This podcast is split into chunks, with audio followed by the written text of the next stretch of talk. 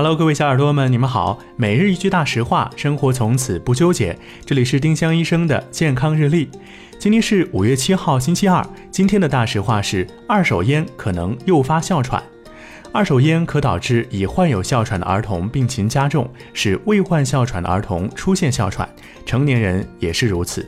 家庭中的二手烟暴露，可使哮喘儿童的急诊次数和用药频次增加。丁香医生让健康流行起来。我们明天再见。